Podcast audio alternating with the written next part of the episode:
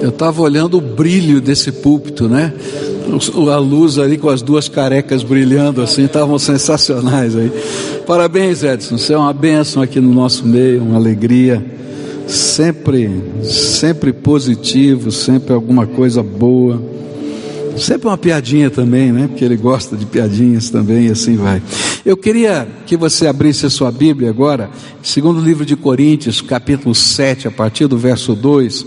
Nós vamos continuar a meditar na palavra de Deus, temos estudado esse livro sequencialmente, os textos, e chegamos agora em 2 Coríntios 7, a partir do verso 2 em diante, onde a palavra do Senhor nos diz assim.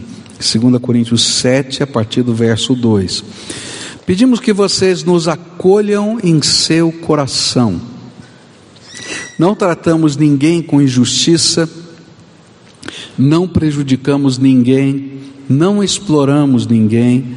Não falo para condenar vocês, porque eu já disse que vocês estão em nosso coração para junto morrermos e vivermos. Estou sendo bem franco com vocês e tenho muito orgulho de vocês. Sinto-me grandemente confortado e transbordo de alegria em meio a toda a nossa tribulação.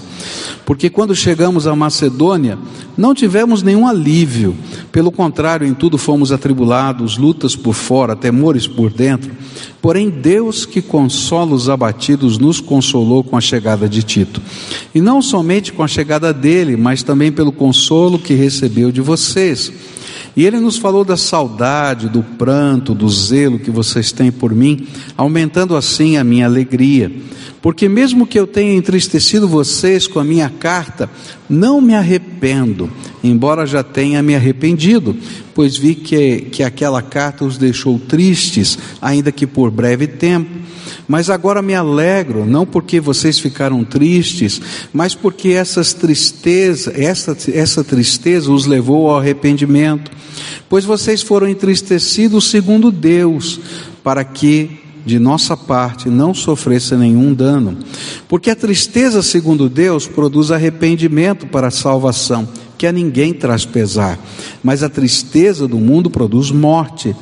Vejam quanto cuidado produziu em vocês o fato de serem entristecidos segundo Deus. Que defesa, que indignação, que temor, que saudade, que zelo, que desejo de punir o culpado. Em tudo vocês se mostraram inocentes nesse assunto.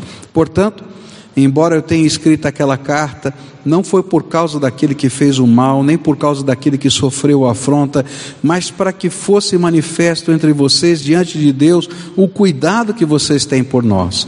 Por isso que nos sentimos consolados e acima desta nossa consolação, muito mais nos alegramos pelo contentamento de Tito, porque todos vocês trouxeram refrigério ao espírito dele.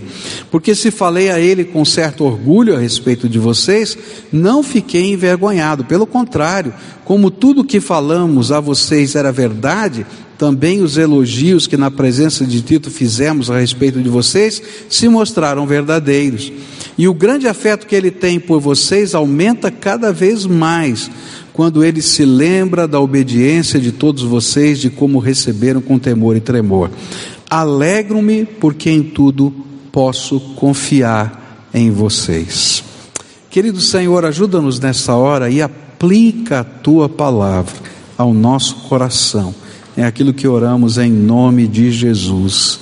Amém. Nós temos estudado o livro de segundo, segundo livro de Coríntios e esse texto tem a ver com aquilo que Paulo está falando em 2 Coríntios 2, a partir do verso 12. Esses dois textos se completam entre si. E é por isso que eu vou ter que relembrar você o que tinha acontecido no passado. Primeiro, lembrar que essa carta foi fruto, não é, é, da presença de alguns obreiros que vieram de Jerusalém até Corinto e ali começaram a ensinar uma doutrina diferente com relação ao cristianismo. Essa doutrina ensinava que antes da pessoa se converter a Jesus, ela precisava se transformar num judeu, se converter ao judaísmo, para depois se transformar um cristão, passar pela circuncisão, cumprir todas as leis judaicas e assim por diante. Era uma mensagem mensagem é, judaizante. E para poder desmontar o que estava montado lá em Corinto, uma igreja que tinha sido plantada pelo apóstolo Paulo com a pregação do Evangelho, eles começaram a denegrir a imagem de Paulo. E isso gerou muito dissabor, não é? E, e, falavam mal que dele com, com relação à doutrina, falavam mal como apóstolo, porque ele não tinha as credenciais de Jerusalém e assim por diante. Para tentar remediar a situação, Paulo foi lá uma vez visitar essa igreja e essa visita não foi muito bem, as coisas não terminaram bem. Depois disso, ele mandou uma carta, uma carta firme, dura, reafirmando a doutrina, o que estava acontecendo e fazendo algumas denúncias. Depois disso, ele mandou Tito, que é, iria passar um tempo maior lá naquela igreja como um pastor, ajudando aquela igreja. E desde que Tito estava lá, Paulo estava ansioso por notícias de como estava sendo a visita de Tito lá. Naquele tempo não tinha meios de comunicação como nós temos hoje, então ele tinha que esperar alguma uma carta, alguém, um missário que chegasse, ou Tito voltasse. E como estava demorando, Paulo estava trabalhando em Troade, ele não conseguiu permanecer em Troade, e ele começa então a fazer o caminho que Tito faria para encontrá-lo, quem sabe no meio do caminho. E quando ele escreve agora o capítulo 7, ele encontra realmente Tito é, no meio do caminho, em algum lugar da Macedônia.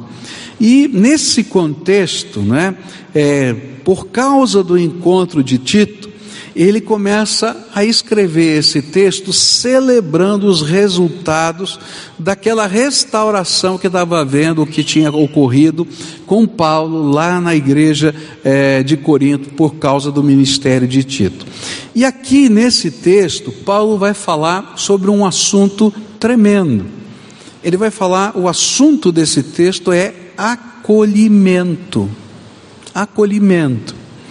E nesse contexto, eu queria olhar para esse texto aqui nessa perspectiva e tentar aprender com Paulo, com Tito, com a igreja de Corinto, com todo esse problema, algumas lições de acolhimento que a Bíblia nos revela.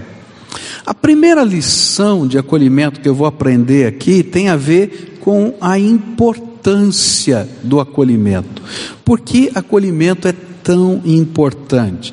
Isso a gente logo vai ver no versículo 2, logo na primeira parte que a gente leu, onde a Bíblia diz assim: Pedimos que vocês nos acolham em seu coração.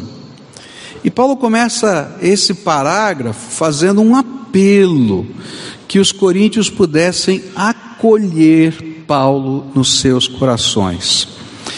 Que é acolhimento? Qual é o sentido dessa palavra?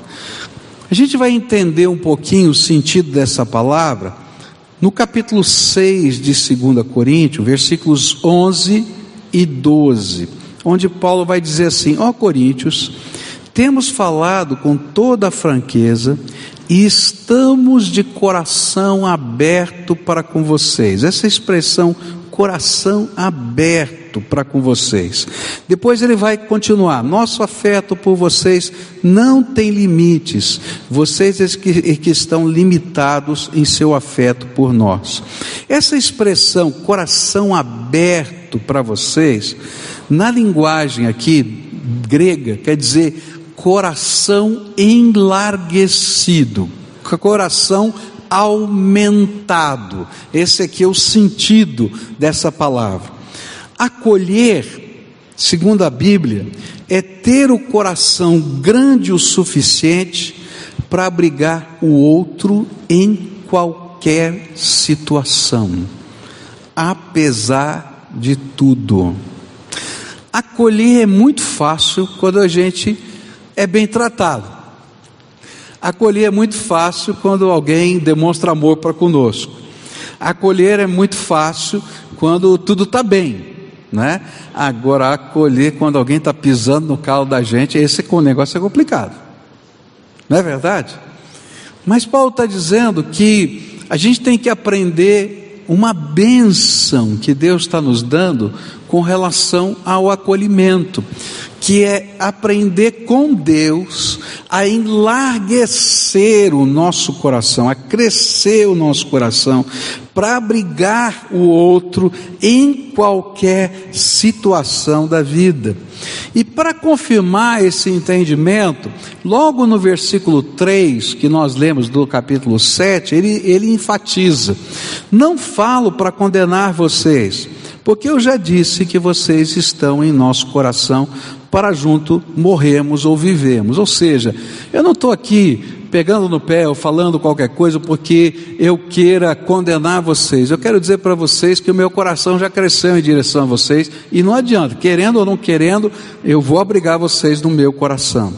E esse era o sentimento de Paulo. Paulo tinha esse sentimento para com as pessoas com quem ele partilhava o privilégio da vida eterna.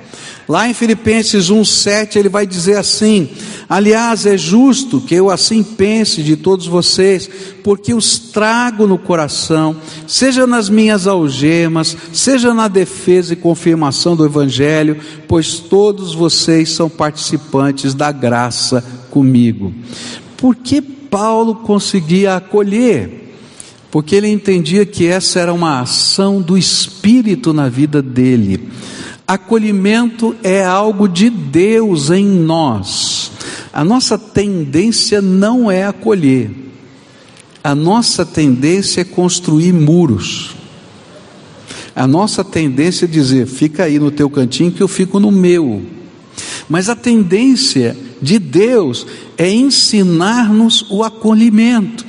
E quando eu olho para isso, eu vou descobrir o valor desse conceito e vou entender aqui todos nós precisamos nos sentir amados, que todos nós precisamos nos sentir importantes, não por aquilo que fazemos, mas simplesmente porque existimos, que todos nós precisamos pertencer, e é isso que Paulo está tentando ensinar para a gente nesse aspecto do, do acolhimento.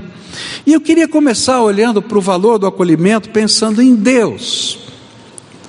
Olha que coisa tremenda que Deus nos ensina na obra da salvação.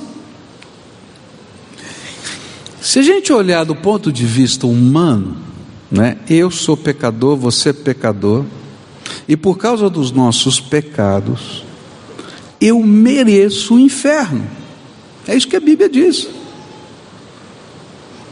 Mas Deus enlargueceu o seu coração de tal maneira que mandou o seu Filho unigênito morrer na cruz do Calvário por nós, para que eu e você pudéssemos ser salvos. Deus nos acolheu na sua graça.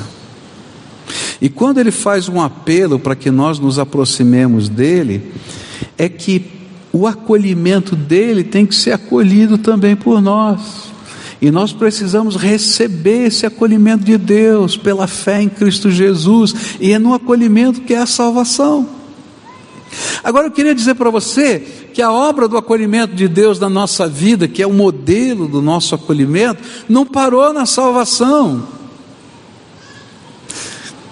Eu acho que até a salvação, esse ato tremendo de Deus, maravilhoso, é, a gente às vezes até se conforma com ele, né?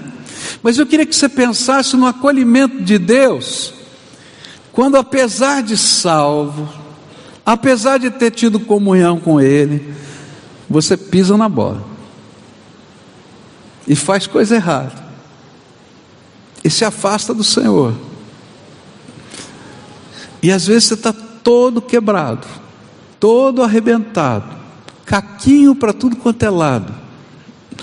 E o Deus de toda graça vai outra vez juntar os pedacinhos e acolher você e fazer de novo uma obra de arte que você tinha estragado. E aí ele vai trabalhar outra vez a transformação, o perdão, o acolhimento, a recolocação da tua vida. Por isso, a gente tem que entender o valor dessa bênção que é ser acolhido e acolher, que faz parte da nossa essência. Mas eu não posso olhar só para a minha relação espiritual, Acolhimento é tremendamente importante nas famílias. Gente, quanta família está sofrendo e sofrendo muito, porque falta acolhimento. Porque a gente não sabe lidar com os problemas, porque a gente não sabe lidar com as dores da alma, porque a gente constrói muros e a gente não aprende a se reconectar outra vez. E muitas vezes uma família só vai poder ser transformada e resgatada pelo poder do acolhimento. Eu me lembro de uma família que estava vivendo uma situação muito complicada, muito difícil. É, quatro pessoas da família, papai, mamãe, filho e filha, não é?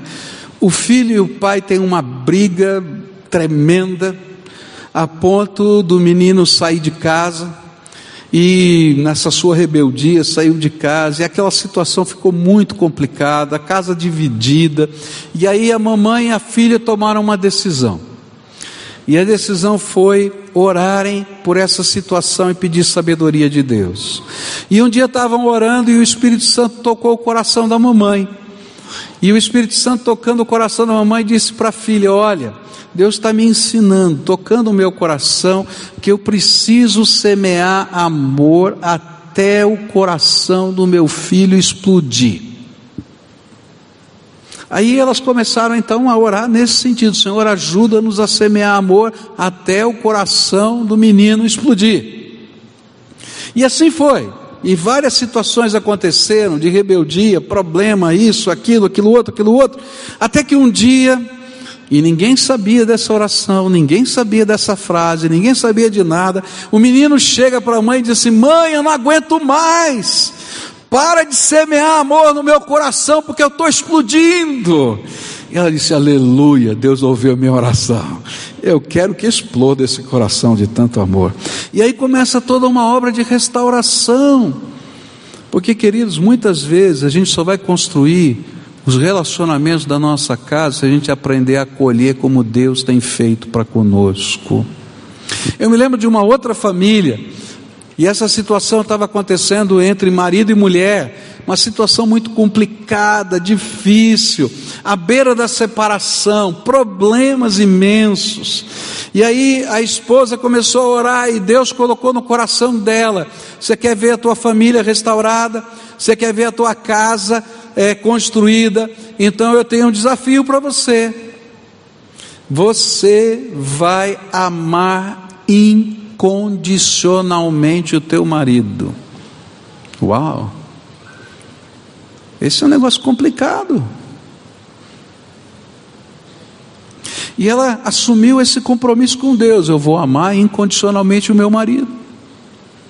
E aquele homem estúpido, homem grosso, Homem machista, complicado. Deus começou uma obra de trabalho na vida dele. Começou a quebrar tudo, destruir tudo na vida dele. Ele não tinha, o cara tinha uma posição, tinha uma profissão, tinha tudo, perdeu tudo, tinha que morar de favor em um lugar, porque não tinha mais nada, se arrebentou completamente. Deus teve que fazer falir o orgulho dele. E sabe a única coisa que ficou? O amor daquela esposa. E foi no meio desse contexto que Deus salvou aquele homem, transformou aquela casa. E hoje eles dão testemunhos em vários encontros de casais, falando do amor incondicional transformador. Esse é o poder do acolhimento. O acolhimento que transforma, que mexe com a nossa vida, que começa em Deus e que faz o nosso coração enlarguecer para receber o outro e para ser instrumento de Deus nesse processo. Agora, eu e você não conseguimos viver esse tipo de de acolhimento se não for pela graça de Deus. Deus precisa trabalhar essa graça na minha vida, isso ser um movimento do Espírito Santo no meu coração. Por quê? Porque muitos de nós vivemos essa profunda necessidade, mas não sabemos viver o sacrifício que representa entregar esse acolhimento. Querido, eu quero dizer para você que a gente precisa de acolhimento, não somente com relação a Deus, não somente com relação à família, mas eu preciso de acolhimento na casa de Deus. Se você é aquele crente que vem aqui no domingo, louvado seja Deus, gosto de ver você aqui, mas você senta no banco e vai embora, e você não acolhe ninguém, nem é acolhido por ninguém, eu quero dizer para você que você está na rota de se esfriar. Por quê? Porque igreja é o corpo de Cristo é a comunidade dos santos, é o povo de Deus. E isso a gente vive nos relacionamentos. Então, eu queria dizer para você, pelo amor de Deus, por favor, participa de uma célula. Porque naquela célula a gente vai aprender a viver acolhimento. A gente vai falar um com o outro, vai orar um pelo outro, vai conhecer um ao outro, vai ajudar um ao outro. Tem defeito? Claro que tem. Você também não tem defeito? Tem aqui alguém que não tem defeito? A célula vai ter a soma de todos os defeitos de todo mundo, mas vai também ter a qualidade, não é? Das qualidades de todo mundo somada e ainda amplificada pela graça de Deus. A gente precisa de acolhimento. Se você é aquele tipo de crente que está nos assistindo pela televisão, pela, pela internet agora, eu quero dizer para você, está perdendo grande parte da bênção, participa da comunhão do povo de Deus. É diferente a gente adorar a Deus aí e adorar no meio do povo de Deus. Tem uma comunicação espiritual que não dá para transmitir pelas ondas da televisão, do rádio, da internet é algo diferente do espírito que está acontecendo. E há uma comunicação ainda mais abençoadora quando a gente pode estar junto com as pessoas e a gente pode aprender uns com os outros. E a gente pode desenvolver valores na nossa existência. Por isso, a Bíblia está ensinando do valor do acolhimento e Paulo vai nos desafiar a viver esse acolhimento. O desafio de Paulo é: olha, recebam o meu acolhimento, mas aprendam também a dar acolhimento. Na segunda parte desse texto, ele vai continuar ensinando a gente sobre acolhimento e ele vai desenvolver agora várias ações que fazem parte do acolhimento. E a próxima ação, a primeira ação que está aqui, tem a ver com tudo isso que a gente está falando. Acolhimento se vive através do contato pessoal. E é por isso que Paulo insistiu com a igreja de Corinto. Ele foi lá visitar, ele mandou a carta, depois ele mandou Tito ficar lá meses cuidando deles. Por quê? Porque acolhimento não se faz sem contato pessoal. É preciso estar junto. E Paulo vai dizer assim, no versículo 6 do nosso texto: Porém, Deus que conforta os abatidos, nos consolou com a chegada de Tito. E aí, ele estava lá trabalhando o acolhimento para com eles, mas quando Tito chegou, e ele recebeu o acolhimento dos coríntios, ele disse: Que coisa boa! fez bem para minha alma. E a gente vai aprender com isso que não importa quantos amigos você tenha no Facebook, às vezes você tem centenas de amigos no Facebook, milhares de amigos no Facebook, mas você vai contar na palma da sua mão, às vezes, quem são os seus amigos de fato. Quem são os seus amigos de verdade?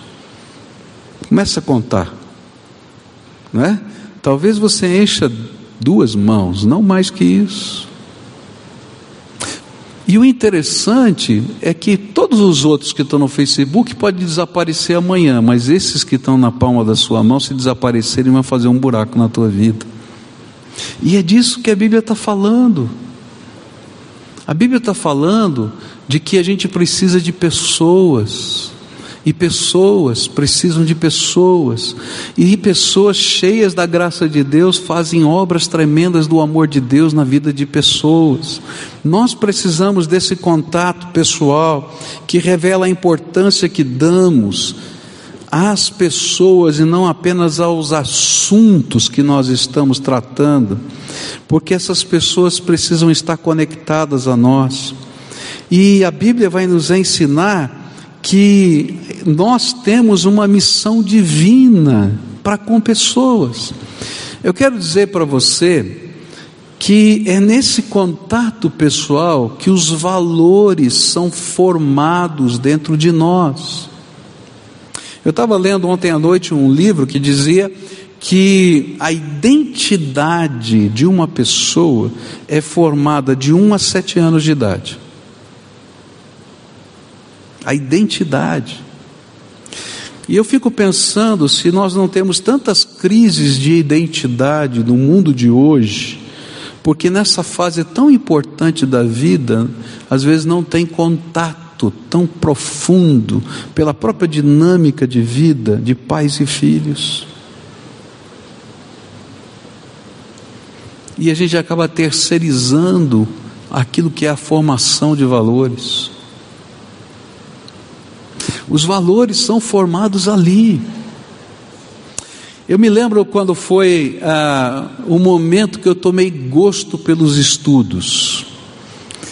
Eu amo estudar, mas eu me lembro quando foi que o amor a estudar foi gerado dentro de mim. Eu fui alfabetizado naquele sistema antigo da cartilha. Quem foi alfabetizado com cartilha aqui? Levanta a mão. Tem alguns da minha geração aí, né? Não, alguns não, são mais novos aí, tá? Bom, no sistema da cartilha, você lembra, a gente ia aprendendo os fonemas, né? E a gente ia caminhando com os fonemas, cada página praticamente da cartilha tinha a ver com o fonema e você ia trabalhando. E na minha escola, cada aluno estava ele, ele seguia a cartilha conforme a sua capacidade. Então, tinha alguns que estavam mais à frente e tinha alguns que ficavam mais para trás. E eu não era o melhor aluno na cartilha. Tinha um cidadão lá, meu colega, que aquele estava lá no top. E aí um dia eu estava conversando com meu pai e, e, se fazia naquele tempo uma disputa, uma concorrência entre os alunos, quem era o primeiro, quem não era e tal, e eu não era. E aí eu disse para o meu pai, olha, não tem um cara lá que é muito bom, eu não sou tão bom assim e tal, etc. Eu falei, não, meu pai disse para mim, não, eu vou te ajudar. Você vai passar aquele menino. Ah, eu vou? Vou. E aí toda noite eu dizia para meu pai onde o menino estava, e meu pai ia lá e começava a trabalhar comigo e corria. E eu estava atrasado e eu fui conseguindo passar para frente, passar, até o dia que eu passei o menino.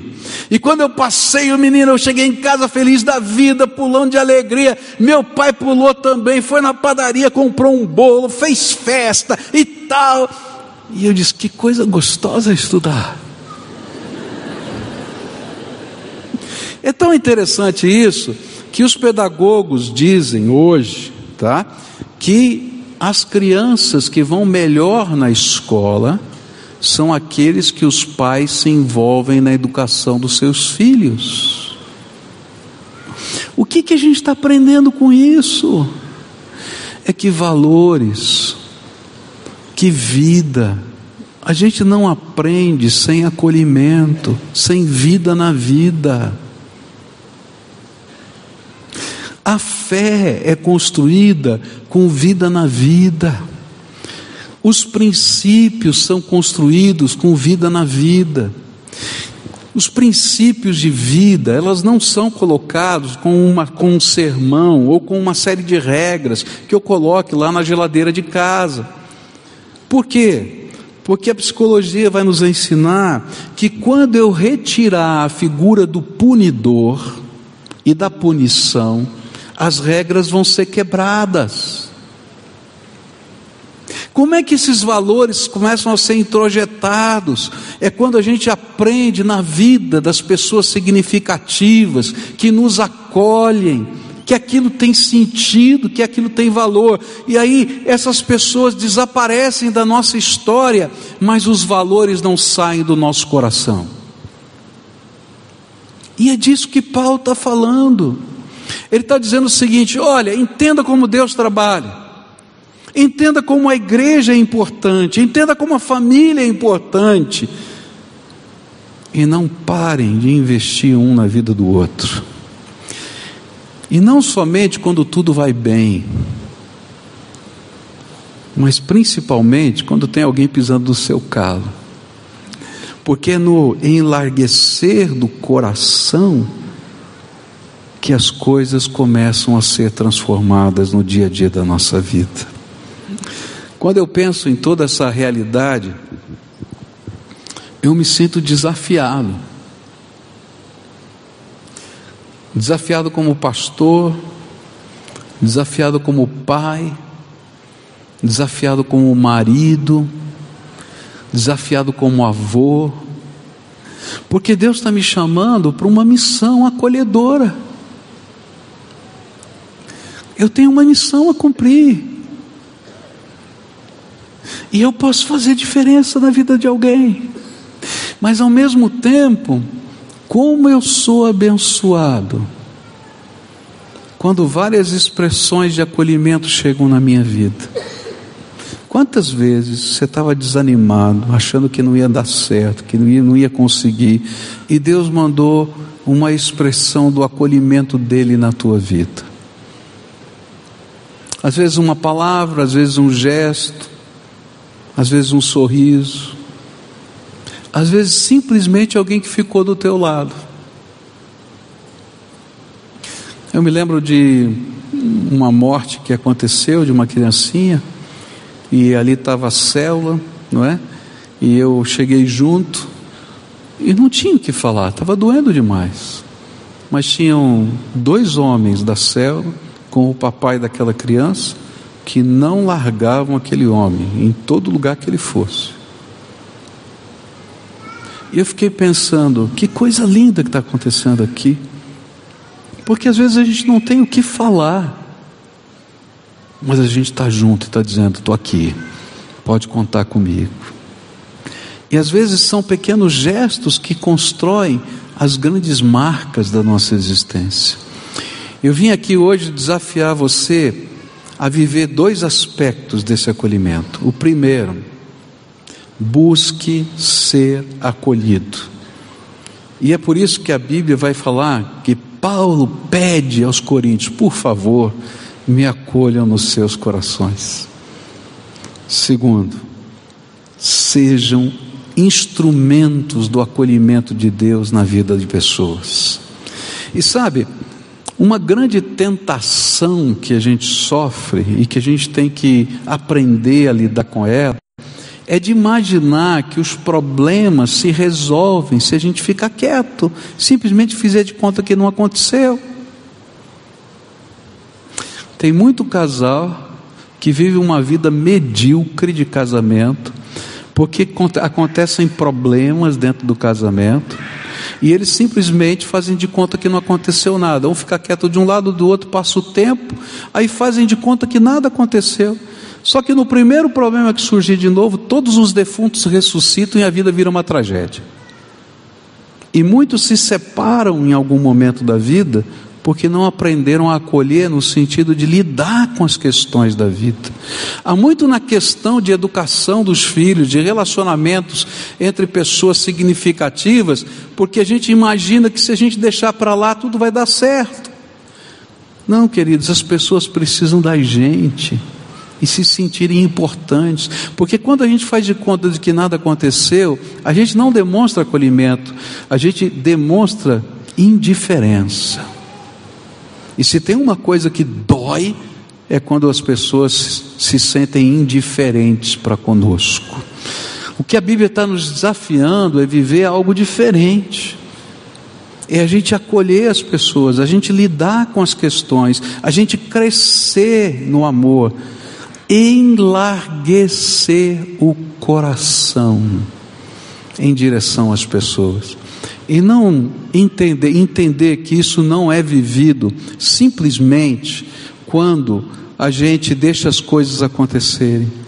Davi foi uma das pessoas que deixou as coisas acontecerem na sua estrutura familiar e só gerou tragédia. Tanta coisa ruim aconteceu com Davi, porque ele não queria lidar com as questões. E os filhos se sentiram, especialmente Absalão, se sentiu tão abandonado pela indiferença do pai, que não sabia lidar com as questões. Acolher, queridos, é enlarguecer o coração, não somente para passar a mão na cabeça, mas ter a coragem de ter o contato pessoal para construir coisas melhores e novas. Por isso, o apelo de Paulo é: por favor, me acolham. E por favor, recebam o acolhimento que eu tenho para dar.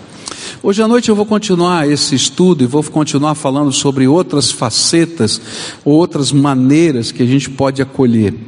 E a gente vai tratar muita coisa profunda. A gente vai falar sobre perdão, a gente vai falar sobre restauração, a gente vai falar sobre tanta coisa linda que faz parte do acolhimento. Mas agora de manhã eu queria orar com você, como a gente sempre faz todos os cultos. E nesse culto eu não vou convidar ninguém aqui na frente, não, porque essa mensagem é para mim e para você. Não tem ninguém aqui que está fora desse negócio. Essa é uma mensagem para todos nós. Você está vivo? Então a mensagem é para você, meu filho. É verdade, eu não estou brincando. E eu queria que nessa manhã a gente ouvisse a voz do Espírito para pensar de quem eu tenho que buscar acolhimento? E talvez nessa busca de acolhimento eu vou ter que pedir perdão. Porque eu estou deixando muita coisa enterrada que não vale a pena ficar enterrada. E para outros, talvez o Espírito Santo está dizendo: olha, eu quero desafiar você a ter um amor incondicional a ponto de semear, semear amor para explodir o coração de alguém. E é interessante porque quando a gente se afina com o projeto de Deus, Deus não trabalha unilateralmente. Enquanto Ele pede uma coisa para mim, Ele já está trabalhando no coração do outro. Às vezes pode demorar, e se a gente olhar para o texto da Bíblia, a gente vai perceber que não foi tão rápido. Paulo tentou a primeira vez, ele poderia ter desistido. Ele tentou a segunda vez, ele poderia ter desistido. Ele tentou a terceira vez, louvado seja Deus, deu certo. Mas eu creio que se não tivesse dado certo, ele tentaria a quarta, a quinta, a sexta, a sétima vez. Especialmente quando as pessoas são significativas para nós. A gente não pode desistir de gente que é importante para nós. E a gente tem que investir o nosso coração nisso. Se você não se sente capaz, e eu não me sinto tantas vezes capaz, eu tenho que olhar para cima, para aquele que é o autor e consumador da minha fé, e buscar a unção de Deus e o acolhimento de Deus para mim. E olha, quando Deus derrama o seu espírito sobre nós, e Ele reveste a nossa vida da sua graça, cada tempo que a gente está no processo de espera, se transforma num movimento da graça de Deus na nossa vida. E ao invés de não perceber a esperança, a gente vê o poder daquilo que Deus pode fazer.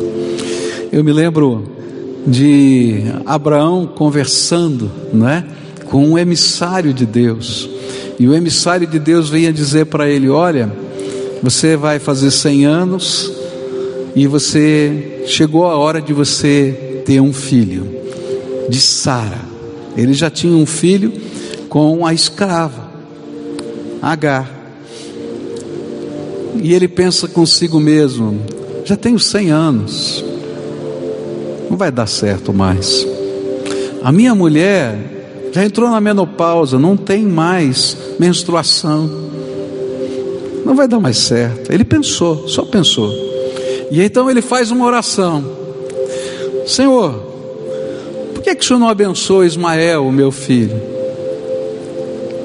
E aí Deus diz: Ok, eu vou abençoar Ismael, teu filho, mas eu vou te dar um filho de Sara que eu te prometi há 25 anos atrás. E aí ele diz assim: Você está preocupado por causa da sua idade? Você está preocupado com tudo isso? E aí o emissário do Senhor diz para ele assim: Existe alguma coisa difícil para Deus? Toda vez que a gente entra nesse processo de acolhimento, a gente vai encontrar coisas muito grandes e difíceis. Mas quando a gente busca a graça de Deus para isso, o Senhor vai, perguntar para a gente: Filho, existe alguma coisa difícil para mim? E aí, motivado por uma fé renovada, pelo encontro com o Senhor, porque Abraão, o pai da fé, teve que ter a sua fé renovada no encontro com o Senhor. A gente continua no processo do acolhimento. Eu queria orar com você nessa manhã, você concorda com isso? E eu queria que nessa primeira oração você curvasse a sua fronte e a essa altura o Espírito Santo já falou com você alguma coisa. Então, responde para Deus e diz assim: Senhor, me ajuda nessa questão, lá em casa. Me ajuda com minha esposa, me ajuda com meu marido, me ajuda com meu filho, me ajuda com meu pai, me ajuda com meu irmão. Eu não sei, porque se a gente não começar em casa, a gente não vai conseguir ir para lugar nenhum. E às vezes vai vir até um sentimento de hipocrisia. A gente faz lá fora, mas não é capaz de fazer aqui dentro. Então começa na tua casa, pede sabedoria de Deus. Como o teu coração pode ser enlarguecido, como esse amor pode ser incondicional, como você pode instrumentalizar essas coisas. E pede graça de Deus. Se você está se sentindo vazio para isso, bate na porta do céu, que o Deus Todo-Poderoso quer te visitar e te acolher hoje, em nome de Jesus, Ele vai fazer isso.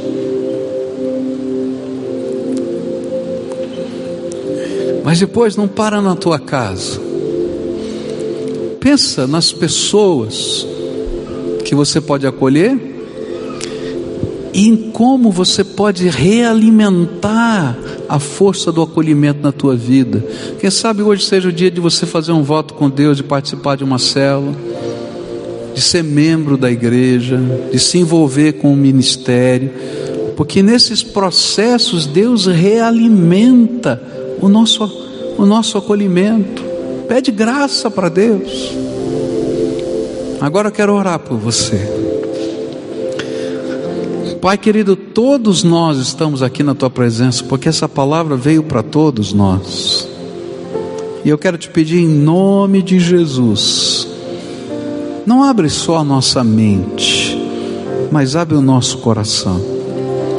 Primeiro para te receber na plenitude da tua graça e poder desfrutar do teu acolhimento, porque alguns de nós temos andado, quem sabe, Senhor, meio frios, meio acomodados, e o teu amor quer nos impulsionar na direção do teu projeto, do teu propósito. Mas, Senhor, eu quero te pedir também abençoa as famílias que estão aqui. A gente vive num mundo de tantos amigos, mas que não tem quase significância nenhuma da nossa alma. E eu quero te pedir, Pai, ensina-nos a acolher pessoas e sermos acolhidos por elas. Começa em casa, Pai. Oh, Pai, eu quero te pedir que haja conversão de pais para filhos e de filhos para pais que haja conversão de marido para mulher e de mulher para marido. Eu quero te pedir, Senhor, que haja restauração em casamentos. Eu quero te pedir, Senhor, que pais, mães, possam entender que nessa primeira fase, até os sete anos da vida, a gente tem que investir tudo, porque a identidade está sendo formada, a identidade de personalidade, de sexualidade. E a gente vive hoje tanta gente perdida, Pai. Ajuda-nos a sermos instrumentos do Senhor. Ó oh, Pai, ajuda-nos, Senhor, a amar e a sermos amados. Na missão, dá-nos graça em nome de Jesus. É aquilo que eu oro, Pai, pedindo o teu amor e o teu poder. Amém e amém. Eu queria, eu sei que estou com o meu horário estourado, mas enquanto eu estava orando aqui, Deus tocou meu coração para fazer uma coisa que quase nunca eu faço aqui, tá? Mas hoje Deus tocou meu coração para fazer. E eu vou fazer porque o Espírito está me mandando. Você tenha paciência comigo um pouquinho, tá bom? O que Deus tocou no meu coração é que talvez estejam aqui alguns casais que precisam renovar seus votos diante de Deus. Lá no passado você fez um voto no casamento. E hoje o Espírito Santo está dizendo para você: ó, renova o seu voto para amar incondicionalmente, para reconstruir, para começar de novo, para buscar algo melhor na tua vida conjugal. E eu quero orar por essas famílias, por esses casais, nesse espírito de acolhimento e renovação.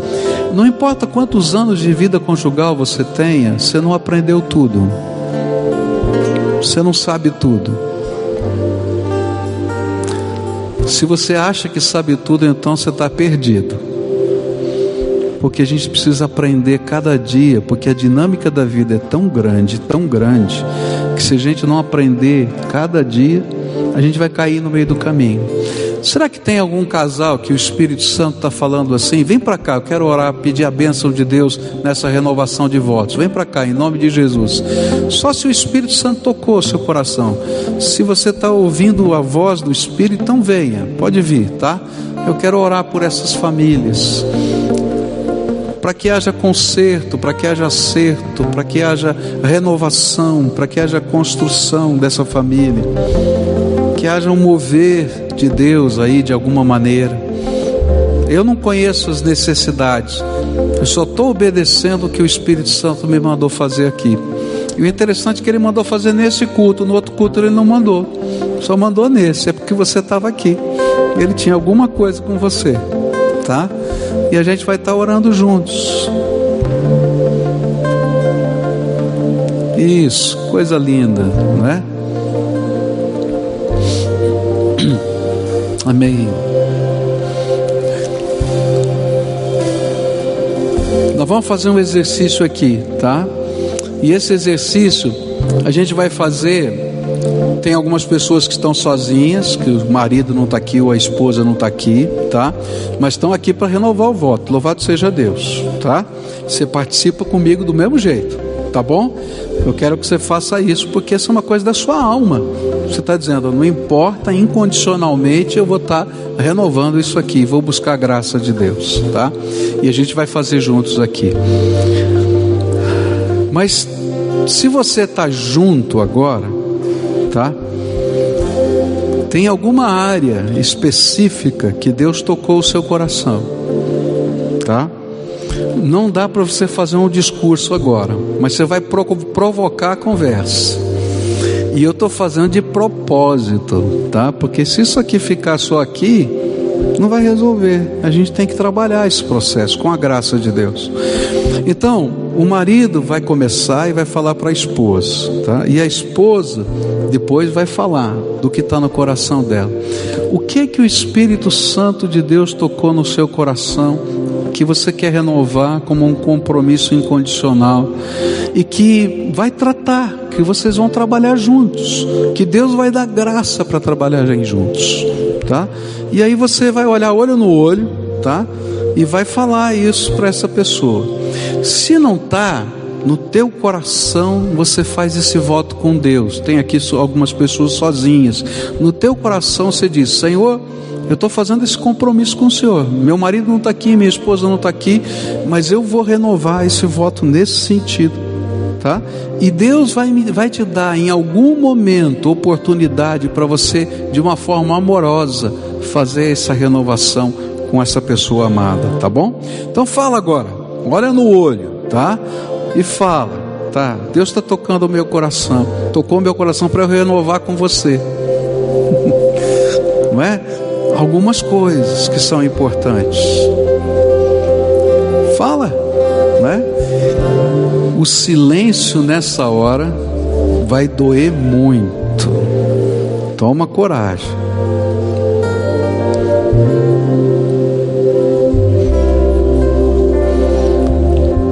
Agora é hora da. Se foi o esposo que falou, agora é hora da esposa. Se foi a esposa que falou, agora é hora do esposo. E vocês vão fazer isso também. Qual é a resposta? Tá? não fique em silêncio, por favor, não fique em silêncio. O silêncio agora vai doer demais. Agora é hora de toque, de palavra, de renovação, de compromisso, de lembrança, de coisas lindas e bonitas que vocês já escreveram, que vocês já fizeram, de construir alguma coisa nova. É hora de elogio. Agora quero orar por vocês, tá bom? Querido Senhor, esses teus filhos estão aqui tu conheces o que vai no coração deles, as coisas boas e as coisas ruins, as dificuldades e as facilidades, as marcas boas e as marcas que sangram ainda. E eu quero te pedir em nome de Jesus, vem com teu Espírito Santo agora. E faz aquilo que o homem não consegue fazer, que a mente não consegue produzir, que até as intenções e o coração do amor humano não conseguem realizar. E de uma maneira extraordinária começa a trabalhar a transformação. Ó oh, Pai, às vezes o nosso coração está duro porque está tão machucado de tantas coisas que aconteceram, que a gente tem medo de quebrar um muro e se machucar de novo. Mas eu quero te pedir agora, Pai, que o Senhor dê uma santa ousadia para enlarguecer o coração além dos muros, para que haja conserto, de tal maneira que essa casa seja abençoada pelo Senhor, bendita do Senhor que essa família seja restaurada pelo Senhor e as coisas boas se amplifiquem e aquelas que estavam não tão boas sejam tratadas pelo teu Espírito. Ó oh, Pai, faz desse povo povo bendito do Senhor, que o teu amor esteja superabundando em graça sobre qualquer situação da vida. É aquilo que eu oro em nome de Jesus. Amém e amém. Agora todo o povo de Deus em pé. Se você está com o teu marido, com a tua esposa, dá um beijo nele, dá um beijo nela. Pode dar, isso é santo, tá? Fica com ele aqui para a gente terminar o culto, tá? Dá a mão para quem está perto de você agora e celebra conosco. Eu queria desafiar você. Aleluia, Carlos. Seja bem-vindo, tá? É, olha aqui, ó. Primeiro, hein? Carlos Eduardo trabalhou aqui com a gente na igreja, te conheço, querido, tá? E disse assim: Eu quero voltar para casa, tá? Seja bem-vindo, louvado seja. Vamos dar uma salva de palmas para Carlos Eduardo aqui, para a esposa dele que está aqui. Deus te abençoe, tá, querido? Vamos conversar, estou aqui, tá? Hoje à noite eu queria desafiar você para estar conosco. Tem, olha, tem tanta coisa linda sobre acolhimento que eu vou falar hoje à noite nesse processo de Deus, não perde essa bênção não, que vai ser uma bênção para sua casa, para sua família. Traz a família toda. Você já viu como vai ser o tom da mensagem, né? Traz a família toda, se for possível, tá? Vocês vão ser abençoados, eu tenho certeza, porque Deus preparou algo muito especial para nós hoje, tá bom? Que Deus abençoe, adore o Senhor conosco.